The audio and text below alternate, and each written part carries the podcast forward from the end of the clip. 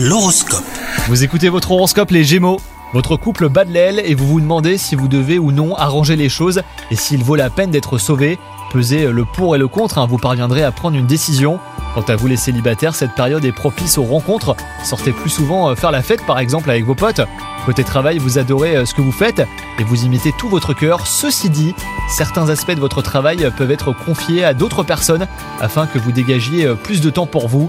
Vous ne pouvez pas tout faire tout seul, en hein. faites davantage confiance à vos collaborateurs. Et enfin, côté santé, vous voulez ménager votre santé et la préserver. Gardez à l'esprit euh, toutefois que ce n'est pas en restant cloîtré chez vous que vous y parviendrez. Bougez et faites de l'exercice sans oublier de boire beaucoup d'eau. Le plein air vous fera le plus grand bien. Bonne journée à vous